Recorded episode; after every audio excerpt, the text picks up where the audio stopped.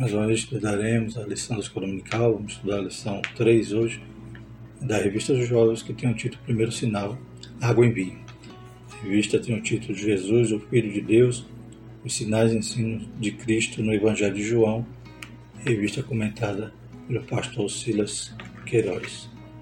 Lembramos, irmãos, que na descrição do vídeo tem um link para o download dos slides que estamos utilizando na lição, tanto PDF como PowerPoint. Os irmãos podem fazer o download e utilizá-los livremente. E pedimos que os irmãos compartilhem, comentem, curtam nossos vídeos e possam também se inscrever em nosso canal, aqueles que ainda não são inscritos.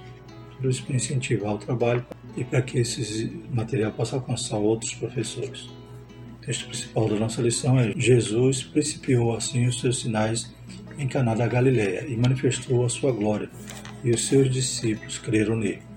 João 2, versículo 11. O resumo da lição diz: Os sinais que Jesus realizou visavam fazer com que o reconhecesse como o Redentor anunciado pelos profetas, sendo a manifestação plena do Deus Filho encarnado. Então, lembramos que, como já estudamos na lição passada, que João ele elenca sete sinais e tem um propósito específico, né, esse registro desses sete sinais. Realmente demonstrar ali a deidade né, de Cristo, né, combatendo ali algumas heresias, também vai demonstrar a humanidade de Jesus. E os sinais têm esse propósito. Os objetivos da nossa lição: explicar a importância do primeiro sinal realizado por Jesus Cristo, apontar a narrativa e contexto do primeiro sinal realizado por Jesus e conhecer a respeito do significado do bom vinho. O texto bíblico se encontra em João, capítulo 2, versículo de 1 a 12. Vamos para a leitura. E ao terceiro dia fizeram-se umas bodas em Caná da Galiléia. E estava ali a mãe de Jesus. E foram também convidados Jesus e os seus discípulos para bodas. E faltando vinho, a mãe de Jesus lhe disse: Não tem vinho. Disse-lhe Jesus: Mulher, que tenho eu contigo? Ainda não é chegada a minha hora. Sua mãe disse aos empregados: Fazei tudo quanto eles vos disserem. Estavam ali postas seis talhas de pedra para a purificação dos judeus, e em cada uma cabia dois ou três metredos. Disse-lhe Jesus: Enchei de água essas talhas, e encheram-nas até em cima. E disse: Tirai agora e levai ao mestre-sala, e levaram. E logo que o mestre-sala provou a água feita vinho, não sabendo de onde viera, se bem que o sabiam os empregados que tinham tirado a água, chamou o mestre-sala o esposo, e disse: Todo homem põe primeiro o vinho bom e quando já tem bebido bem, então o inferior, mas tu guardaste até agora o bom vinho.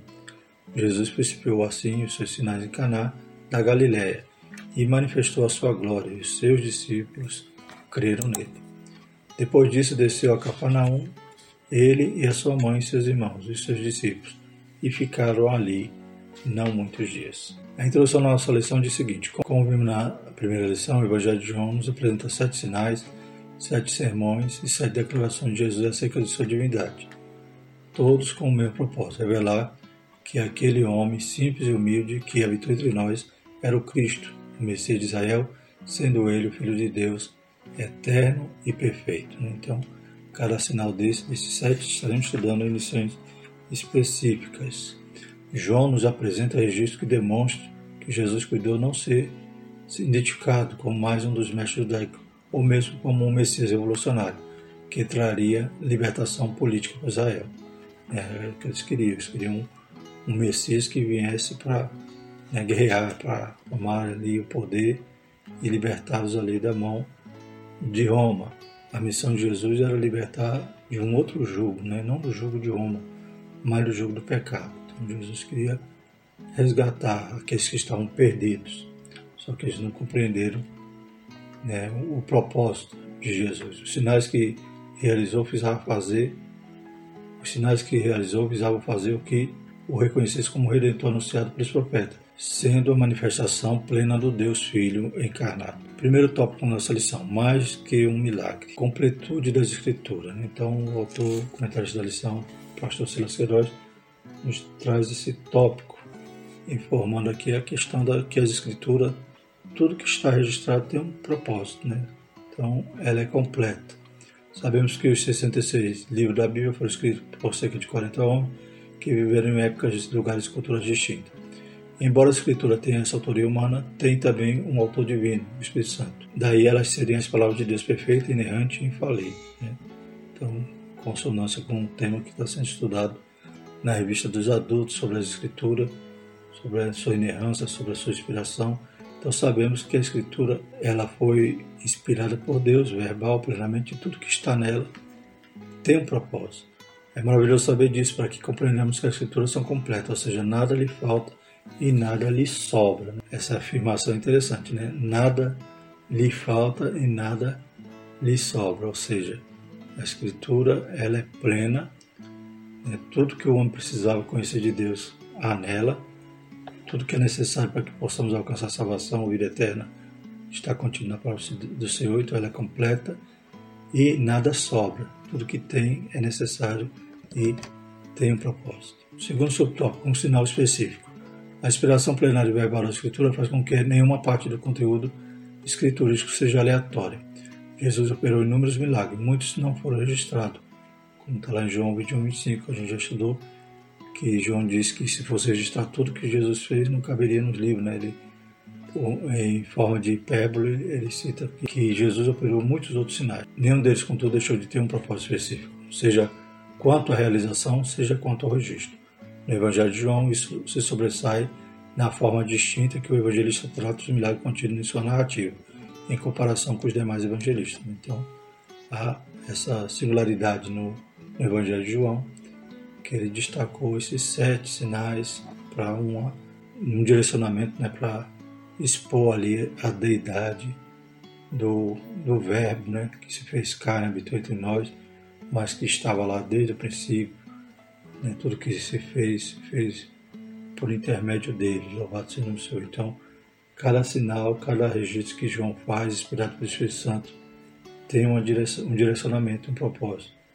Em sua obra, a Bíblia Explicada, S.E.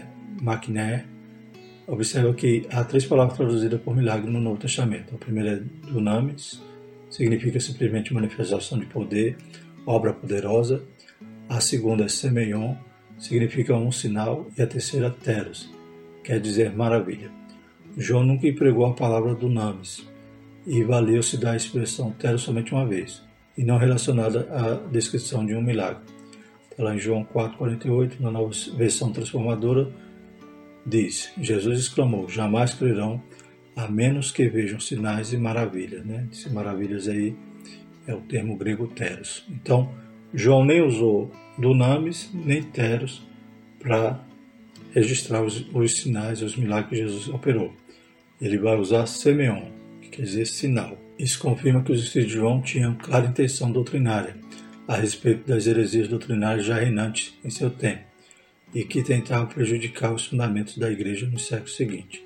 Então, a intenção de João é doutrinária, a elencar esses sinais.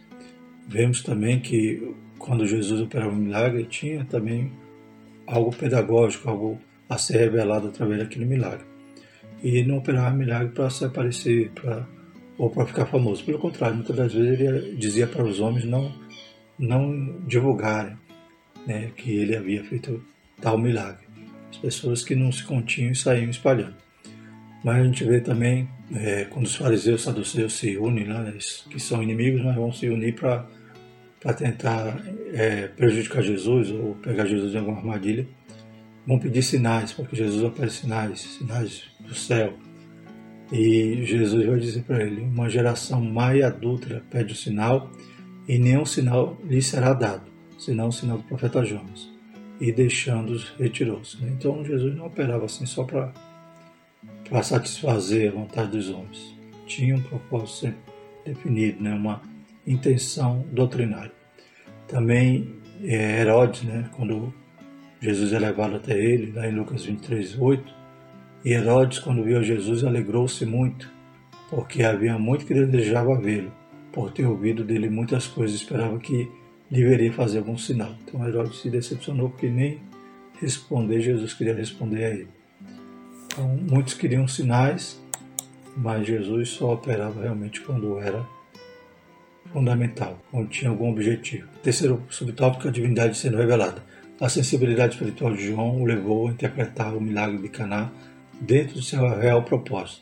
Daí a relevância do uso da palavra grega semeon, que o dicionário Vini nos apresenta como marca, prova, indicação, o que distingue uma pessoa. Então, esse sinal João registra e tinha essa direção de mostrar uma característica marcante em Jesus, ou seja, ia distinguir Jesus ou ia revelar quem era Jesus através desse primeiro milagre. Não foi apenas para satisfazer a necessidade ali ou, tirar, ou impedir né, o, o vexame que, aquele, que aquela família ia passar por não ter ali o vinho para dar para os seus convidados. Então tinha realmente um objetivo específico. Por isso se diz que o milagre realizado em Caná, assim como seu registro, teve uma finalidade especial, revelar a divindade de Jesus, distinguindo de todos os demais homens. A gente vai ver aqui mais à frente Maria diz fala a Jesus que estava faltando vinho, Jesus disse, ainda não é chegar a minha hora. Né? Então, interessante é isso, que Jesus, Jesus não tinha ainda chegado a hora de se revelar publicamente, mas ele vai, mesmo assim, operar um milagre agora particular, como veremos mais à frente. Naquele momento, o Messias estava se revelando como Deus para seus discípulos, como um ato inicial de uma série de outros sinais que realizaria. Então, foi um, um milagre particular, um sinal particular o específico ali para os discípulos, e mais, quem viu aquele milagre foram os empregados que levaram ali o vinho após ser transformado. E por isso que João escreve que Jesus principiou assim os seus sinais em Cana da Galiléia, manifestou a sua glória e os seus discípulos creram nele. Então também essa hora que Jesus ainda não havia chegado era para manifestar a glória. Não foi manifesto agora publicamente, mas foi manifesto aos discípulos e eles creram. Eles já estavam acostumados, já pela toda a história, toda a literatura bíblica, já tinham, já conhecia que Deus sempre confirmava a liderança de homens de Deus ou os ministérios né, dos profetas através de milagres, de sinais. Quando eles viram Jesus operando aquele milagre, eles viram realmente nós estamos seguindo o homem certo. Realmente, né? João, interessante que João pregou, João atraiu multidões, batizou nas águas, pessoas se arrependeram sinceramente. Mas João não operou nenhum milagre. E Jesus agora né, ele demonstra ali um sinal específico de que ele era o Filho de Deus, que ele era o Messias prometido, que ele era o, o Deus Filho encarnado, o Redentor. Ou seja, Jesus não estava apenas evitando um constrangimento ao esposo e aos organizadores da festa, ele estava comunicando a sua divindade. Segundo tópico, a narrativa e seu contexto. Primeiro ponto, Caná da Galileia. João é o único evangelista que registra eventos ocorridos no primeiro ano do ministério de Jesus.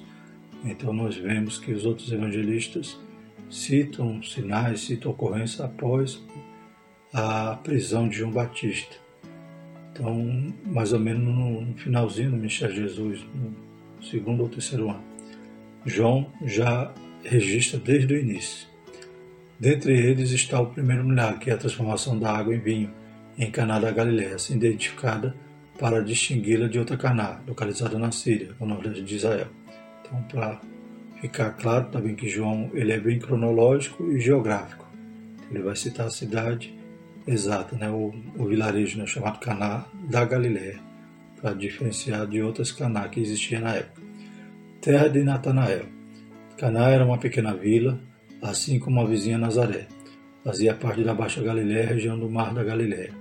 Um lago de água doce alimentado pelo Rio Jordão, que recebe o nome de mar, por sua grande extensão, aproximadamente 20 km. Então, de 20 km de extensão, 12 de, de largura, mais ou menos, é, é, é um grande lago, né, que era conhecido como o Mar da Galileia, de Tiberíades, e a gente vê que ali, até hoje, né, fonte de água potável para Israel é fundamental, né, o Mar da Galileia para a pesca, desde aquela época até hoje também é exercida o ofício da pesca nesse mar. Então, na época, tanto Caná como Nazaré eram vilas pequenas. Hoje Nazaré é uma cidade, mas Caná continua sendo um povoado, um, uma vila. Segundo subtópico, o vinho. Um incidente inesperado põe Jesus em cena. A falta do vinho levou sua mãe a procurá-lo numa indicação de que esperava dele uma solução para o problema. Há entendimentos diferentes acerca da motivação desse diálogo, mas a resposta de Jesus nos leva a entender que Maria realmente esperava uma ação miraculosa, porque bem sabia quem era Jesus e quem a quem o anjo lhe anunciara como filho de Deus. Em Lucas 1,32, este será grande, será chamado Filho do Altíssimo, e o Senhor Deus lhe dará o trono de Davi, seu pai. Então ela sabia que Jesus em algum momento ia se revelar, se manifestar. E talvez quando ela passa o problema para Jesus, ela já ansiava ali alguma reação de Jesus que pudesse glorificá-lo, né? apresentar ali publicamente quem era Jesus, ela já sabia através da revelação do anjo. Né? Filho do Altíssimo, Senhor Deus, e lhe dará o trono da vida, seu Pai. Havia no coração de Maria uma expectativa pela manifestação de Jesus ao mundo, tanto pelo anúncio do seu nascimento e propósito, quanto por declarações que ele fazia a respeito de sua missão. Né? Jesus, quando criança ali no templo, então Jesus responde a Maria e a José. Né? Ele disse: Por que é que me procuráveis? Não sabeis que me convém tratar dos negócios do meu pai, Lucas 2,49. É nesse contexto que Jesus responde: Mulher, que tenho eu contigo? Ainda não é chegada a minha hora. Então, aqui a gente faz um, uma pausa, né? uma análise nesse texto. É, mulher que tenho contigo, a gente sabe também, já alguns comentários indicam que esse mulher é um tratamento respeitoso. Né? Então, Jesus ele não está sendo rude com, com Maria, ele está tratando ela respeitosamente. Mas ele queria dizer o quê? Mulher, essa situação, o que, que tem a ver, né? O que, que isso tem a ver com, com a gente? E Jesus ainda acrescenta, ainda não é chegar na minha hora. Esse texto ainda não é chegar na minha hora, a gente vai lembrar que lá em João 7, 3 a 6 diz o seguinte, disseram-lhe, pois, seus irmãos, sai daqui e vai para a Judéia, para que também os seus discípulos vejam as obras que faço porque não há ninguém que procure ser conhecido que faça coisa alguma em oculto. Se fazes essas coisas, manifesta até o mundo, porque nem mesmo seus irmãos criam nele. Disse-lhe, pois, Jesus: Ainda não é chegado o meu tempo, mas o vosso tempo sempre está pronto. Então, os seus irmãos queriam que ele fosse e se manifestasse, mas ele dizia: Ainda não é chegado o meu tempo. Também em João 7,30, procuravam, pois, prendê-lo, mas ninguém lançou mão dele, porque ainda não era chegada a sua hora que hora é essa, né? João 8, 20. Estas palavras disse Jesus no lugar do tesouro, ensinando no templo. E ninguém o prendeu, porque ainda não era chegada a sua hora. Então, essa hora era a hora que ele ia ser glorificado, ia ser manifesto. Mas o, o ponto central, né, o, o apogeu dessa revelação é ele na cruz. É algo que os outros entender como uma derrota. Ali Jesus estava consumando a sua obra, louvado seja o nome do Senhor, a nossa salvação. Tanto é que João 3,1 diz: Ora, antes da festa da Páscoa, sabendo Jesus que já era chegada a sua hora de passar deste mundo para o Pai, como havia amado os seus que estavam no mundo, amou-os até o fim. E lá na oração sacerdotal em João 17,1 diz: Jesus falou assim e levantando seus olhos ao céu e disse: Pai, é chegada a hora. Glorifica teu filho, para que também teu filho te glorifica a ti. Então, essa hora era a hora que Jesus ia ser glorificado, se manifesto publicamente, ia ser revelado todo o propósito da sua, da sua missão como Messias, como o Redentor. Glórias a Deus. Então, provavelmente Jesus está dizendo aqui: ainda não chegou a minha hora, Maria, né, de ser publicamente revelado ou glorificado. Porém, Jesus aproveitou a ocasião para operar aquele sinal para se manifestar particularmente os discípulos e os empregados também receberam essa bênção de ver o milagre. Nem o mestre Sala pôde ver, nem o noivo soube, mas os discípulos, Maria e os empregados viram o milagre.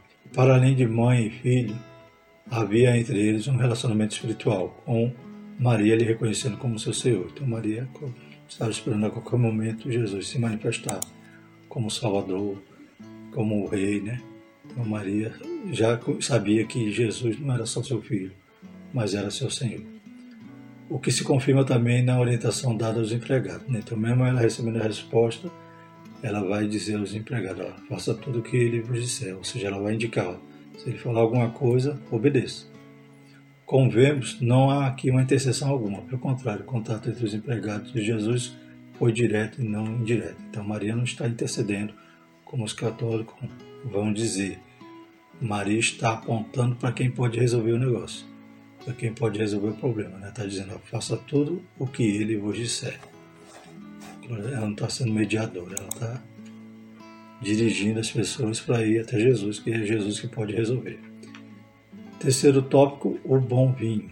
Uma mensagem a Israel. Então, o comentarista da lição ele aproveita esse milagre né, para tipificar aqui algumas mensagens, né, ou demonstrar aqui aquele, aquela, esse sinal que também representa. Por algumas vezes Israel é comparado a uma vinha. Então a gente sabe que um dos símbolos de Israel, uma das metáforas que a Bíblia sempre cita Israel como uma vinha. Como diz lá no Salmo 88, trouxeste uma vinha do Egito, lançaste fora os gentios e a plantaste. Em Isaías 5,4 lemos, que mais podia fazer minha vinha que eu lhe não tenha feito? Porque esperando eu que desse uvas boas, veio a dar uvas bravas. Amorosamente plantada e protegida por Deus, havia chegado o tempo em que esta vinha seria arrancada, e não mais cercada cuidada, pois só produzia uvas bravas, né? conforme a palavra que lemos lá em Isaías. Então, estamos falando de vinho, né? E lembrando agora que Israel era vinha, só que essa vinha já não produzia mais. Era esperado né, uvas boas, mas só vinha uvas bravas. Os judeus rejeitaram todas as oportunidades que receberam durante o Antigo Pacto como nação escolhida, foi quebrada por sua incredulidade. Então, Romanos 11, 20 vai, né, nesse capítulo, vai falar sobre Israel, né, com os, os ramos originais que foram quebrados para que nós, os zambujeiros, né, fôssemos enxertados. Está bem, pela sua incredulidade foram quebrados, e tu estás em pé pela fé. Então não te soberbeças, mas teme. Romanos 11, 20. Não havia mais o vinho da alegria, a religiosidade judaica se mostrara totalmente inútil. Então a gente vê que nos dias de Jesus, como vimos na lição passada, né, o, o templo estava né, corrompido ali, as lideranças, vimos que o sumo sacerdote era cargo político, ficava muitas das vezes só numa família, como aconteceu na família de Anás, passando de, de, de filho, de irmão para irmão, até o genro Caifás. E vemos também que quando Jesus chega no templo, está tudo bagunçado. Já não levavam mais um sacrifício voluntário, um sacrifício amoroso ou, ou temor. A pessoa aí de mão vazia chegava lá, comprava um animal e muitas das vezes fazia outros negócios no pátio do templo. Como as talhas vazias que estavam postas em Caná, a estrutura da religião já não tinha em si mesmo valor algum diante de Deus. A gente vê os fariseus colocando carga sobre os outros, ensinando a lei, mas coavam a mosca, mas engoliam o camelo. Então, Jesus chamando eles de hipócritas, eles que se diziam né, os defensores da lei. O templo havia se transformado em um covil de ladrões, Mateus 21, 13. Apesar desse quadro caótico, Jesus se manifestou intensamente aos judeus, mas eles não o reconheceram como o Messias prometido. Então, Jesus veio para os seus. Lembramos, daquela passagem que aquela mulher cirofenícia vai pedir para que Jesus liberte a sua filha que estava né, endemoniada, estava sendo perturbada, terrivelmente perturbada, e Jesus disse: Não, não, não é digno eu tirar o pão dos filhos e dar aos cachorrinhos. Então Jesus estava ainda insistindo com Israel. Como ele disse também em outra passagem: Jerusalém, Jerusalém, quantas vezes quis colocar vocês debaixo das minhas asas, dos meus braços, como uma galinha, junto aos pitainhos. Porém, Israel rejeitou a ponto de crucificá-lo. O encher as talhas e transformar a água em vinho representava a chegada de um tempo de verdadeira alegria, disponível não somente para Israel, mas para todos os povos em um novo concerto. Então, as talhas vazias representavam essa estrutura religiosa de Israel que estava perdida, corrompida e vazia, sem vinho, sem alegria. E agora Jesus ia dar um vinho novo, um vinho bom, que não serviria só para Israel, mas para todo mundo. Segundo o subtópico, quando o vinho acaba. Além do propósito de revelar a divindade de Cristo e ser uma mensagem para Israel, esse texto sagrado tem também para nós uma mensagem eloquente. Através dele podemos refletir sobre o sério perigo que corremos de nos envolver em práticas litúrgicas frias enquanto ficamos embebidos por vinhos deste mundo, ou seja, fonte de alegria mundanas, aprazível aos nossos próprios desejos. Em situações assim, Jesus está no recinto, mas a alegria que nutrimos não vem dele, resta somente uma saída. Este vinho mudando precisa acabar. Então a gente vê que hoje em dia, muitos ambientes, Jesus está ali, mas as pessoas não estão provando a alegria que Jesus pode dar. Por quê? Porque acaba substituindo Jesus por outras falsas alegrias. Até mesmo no meio litúrgico, né? na, na igreja. Esses dias eu estava lendo uma reflexão sobre, né? dizia sobre igrejas com paredes negras, né? E no lugar do púlpito barris. E no texto dizia que aqueles que optaram por uma igreja desse tipo é porque queria atrair as pessoas que rejeitavam o ambiente de igreja. Então fazia um ambiente semelhante de uma boate. Então as pessoas iam para lá porque não era uma igreja tradicional, não tinha, eles rejeitavam aquele ambiente da igreja. E não só a parte interna, não só a estrutura de uma igreja, mas rejeitavam também a palavra. Porque ali não, não cabia mensagem contra o pecado, não cabia mensagem né, sobre santificação, só cabia a mensagem que agradaria, que atrairia aquelas pessoas que já rejeitavam o ambiente igreja e por isso iam frequentar aquela propensa né, igreja conforme o seu, o seu paladar. Então, que vinho aqui estão tomando?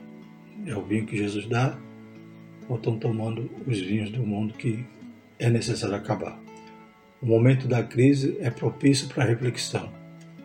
É quando se percebe que as alegrias que vêm dos prazeres dessa vida, sejam eles lícitos ou não, não nos satisfazem, são passageiros. Então, vigiemos, né? Não mudemos a mensagem, não mudemos o ambiente só para agradar o freguês. Deus tenha misericórdia de nós. Em momentos assim, o que precisamos fazer? Voltarmos para Jesus com profunda contrição, ouvi-lo e fazer a sua vontade. Ele nos enche de água da palavra e do Espírito, que produz em nós profunda alegria e paz. João 4,14. Podemos ter boas oportunidades nesse mundo e alcançar importantes conquistas nas mais diversas áreas da vida, mas o bom vinho só ele tem. Enchei-vos do Espírito, nosso terceiro subtópico. Ao falarmos sobre vinho, é importante ter firmes as recomendações bíblicas contra os perigos da bebida embriagante. São muitas as discussões acerca do tipo de vinho referido no Novo Testamento, se fermentado ou não, inclusive no texto para analisado. Por vezes, esse debate é fomentado numa tentativa de se justificar o consumo de bebidas alcoólicas.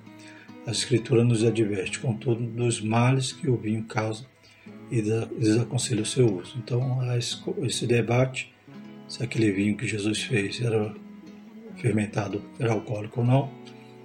Mas muitas das vezes aqueles que tentam encabeçar esses debates são aqueles que querem né, legitimar né, o consumo de bebidas alcoólicas. Mas a gente sabe que a Bíblia ela nos adverte e muitos que vêm para a igreja estão sendo libertos dos vícios. Como é que poderíamos né, comungar com esse pensamento de que não, um pouquinho pode, como diz, né? Isso é um veneno. E aqueles que são alcoólatras hoje começaram com um pouquinho, com um gole. Foi o primeiro gole que transformou hoje em, em viciados. Eu tenho, tenho uma experiência na minha família, meu pai que era alcoólatra e, e passava algum tempo bom e quando ele voltava a ter a sua crise era porque tinha tomado um pouquinho. Então aquele pouquinho destruía toda a sua estrutura, toda a sua forma de bom trabalhador, acabava tudo caía por terra e ele se via jogado de novo né, no, na sarjeta por causa do álcool, a ponto de chegar a tomar até perfume. Então não é brincadeira. Quantos estão na igreja livre desses vícios? E muitas igrejas querem legitimar, dizer não, um pouquinho cerveja pode, um pouquinho de vinho pode. Que perigo, né? Que a Bíblia diz que todas as coisas me são lícitas, mas nem todas me convêm. E nesse debate, né, quero trazer aqui o comentário da Bíblia de Estudo Pentecostal relacionado ao bom vinho, ou vinho bom. Né? Está aqui na página 1572, desse comentário desse texto de João 2, que diz o seguinte: conformidade com vários escritores antigos, o vinho bom era vinho mais doce, vinho este que podia ser bebido livremente em grandes quantidades sem causar danos. Isto é, vinho cujo conteúdo de açúcar não fora destruído através da fermentação. O vinho inferior era aquele que fora diluído com muita água. O escritor romano Plínio afirma expressamente que o vinho bom, chamado sapa, não era fermentado. Sapa era suco de uva fervido até diminuir um terço de seu volume a fim de aumentar seu sabor doce. Ele escreve no outro trecho que os vinhos são mais benéficos quando toda a sua potência é removida através do coador. Plínio, História Natural, 14, 23 e 24. Plínio, Plutarco e Horácio sugerem que o melhor vinho era do tipo inofensivo. Os documentos rabínicos afirmam que alguns rabinos recomendavam o vinho fervido. O Mishnah dos judeus diz: o rabino Yehuda permite o vinho fervido como oferta alçada, porque a fervura o melhora. É notável que o adjetivo grego introduzido bom não seja ágatos, mas kalos, que significa moralmente excelente ou apropriado. Então, há essa discussão. Mas tudo indica que o vinho não era fermentado. Ali, Jesus transformou cerca de 600 litros de água em 600 litros de vinho. A festa durava sete dias. Havia criança, havia todo tipo de gente na, numa festa de casamento. Então, possivelmente o vinho que bom, o bom vinho que Jesus transformou, não era fermentado. E muitos que querem dizer que é fermentado normalmente está com essa bandeira de querer legitimar o uso do álcool. Salomão escreveu: O vinho é escarnecedor e a bebida forte, alvoroçadora e a todo aquele que neles errar nunca será sábio. Não olhes para o vinho quando se mostra vermelho, quando resplandece no copo e se escoa suavemente. No seu fim morderá como uma cobra, e como o basilisco picará. Sigamos, pois, o conselho de Paulo: não vos embriagueis com vinho, que há contenda, mas enchei-vos do Espírito. Efésios 5,18. Amém? Então, importante aqui, o objetivo da lição é mostrar que o sinal foi para manifestar a sua glória e iniciar ali os sinais e particularmente Jesus faz isso com os discípulos né, e com os empregados e os discípulos creem nele, ou seja, a partir daquele sinal percebe que é legítimo, né? aquele Jesus que eles estão seguindo é o Messias, é aquele Deus que pode transformar, pode criar, né? é o Deus, é o Filho de Deus encarnado. Glórias a Deus. Conclusão. Estudamos a respeito do primeiro milagre realizado por Jesus como sinal de sua divindade. Os discípulos que já haviam declarado ter achado o Messias, que traduzido é o Cristo, João 41, agora tinham a oportunidade de vê-lo manifestando sua glória como unigênito do Pai. Conservemos firme nossa fé, esperança de Salvador eterno, verdadeiro homem verdadeiro Deus. Amém? Então, veremos esses sinais em outras lições, veremos também algumas declarações que Jesus fez, tudo que João registra, inspirado pelo Espírito Santo, com esse objetivo de demonstrar né, o, o, aquele que se fez carne, que habitou entre nós, era o Filho de Deus. Próxima lição, vamos falar sobre você precisa nascer de novo, lição 4. Vamos falar então, capítulo 3 de João, Nicodemos, a história ali de Nicodemos. Amém? Vamos orar Eterno e soberano Deus, te louvamos, te agradecemos, Pai, por essa lição. Que essa palavra possa, aleluia, falar fortemente no coração de cada aluno, Pai, de cada jovem. Deus Santo, no livro de todo mal, nos guarda, Pai, todo mundanismo. Em nome de Jesus, continua abençoando, Pai, teus santos, que amam essa obra da escola dominical, tanto os alunos como os professores, Pai, tesoureiros, secretários, pastores. Abençoa cada um, uma bênção especial. Em nome de Jesus. Amém e que a graça do nosso Senhor, o amor de Deus e a consolação do Espírito Santo permaneça sobre nós, hoje e para todo sempre. Amém.